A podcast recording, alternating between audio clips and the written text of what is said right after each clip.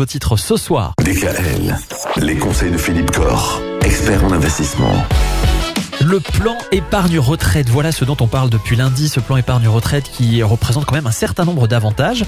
On en a déjà parlé. Simplement, ce qu'on ne sait pas encore, c'est de quelle manière est placé l'argent dans un PER. Vous nous disiez que pour une assurance vie, ce qui peut être pas mal, c'est d'avoir une assurance vie multi-support. Est-ce que c'est pareil pour un PER alors c'est vrai qu'un PER, eh c'est une épargne longue, donc c'est bien de savoir si cela peut rapporter. Alors, pour le PER, le législateur a voulu bien faire les choses.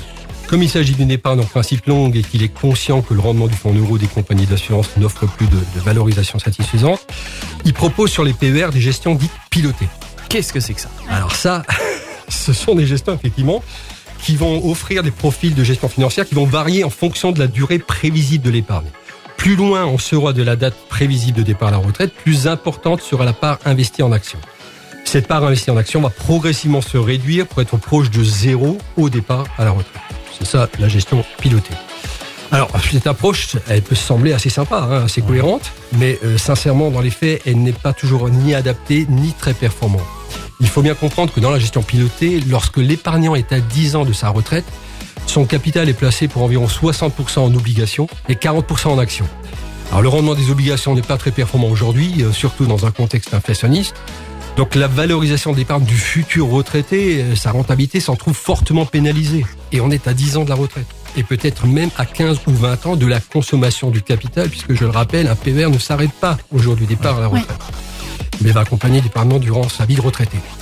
Mon conseil, moi, c'est davantage pour ceux qui le peuvent, de gérer librement l'épargne de leur PER. C'est possible en refusant les gestions pilotées et en optant pour la gestion libre. Certains bons PER offrent même la possibilité d'aller sur des supports, euh, on en a déjà parlé un peu, immobiliers, hein, les multi-supports. Et les supports immobiliers sont parfaitement adaptés pour accompagner, par exemple, la retraite de l'épargnant dans, sa phase de retraite et lui offrir des revenus complémentaires. Mais l'épargnant peut aussi décider de continuer à valoriser plus fortement une partie du capital qu'il ne consomme pas tout de suite. Hein. Il peut avoir 65 ans et sur son capital savoir qu'avant euh, ses 75 ans, il ne touchera pas 10, 20, 30, 50 000 euros de son épargne. Et cette partie-là, il peut continuer à l'investir sur des choses plus rémunératrices comme les supports actions. Dans le PER, c'est un outil patrimonial et fiscal qui est magnifique pour qui sait bien l'utiliser. Mais par contre, un PER monosupport avec un taux garanti, ça, ça n'existe pas. Alors ça, ça s'appelle le fonds euro euh, à proscrit. Ne rapporte plus rien, ne couvre pas l'inflation, la certitude de perdre de l'argent à long terme, donc de s'appauvrir.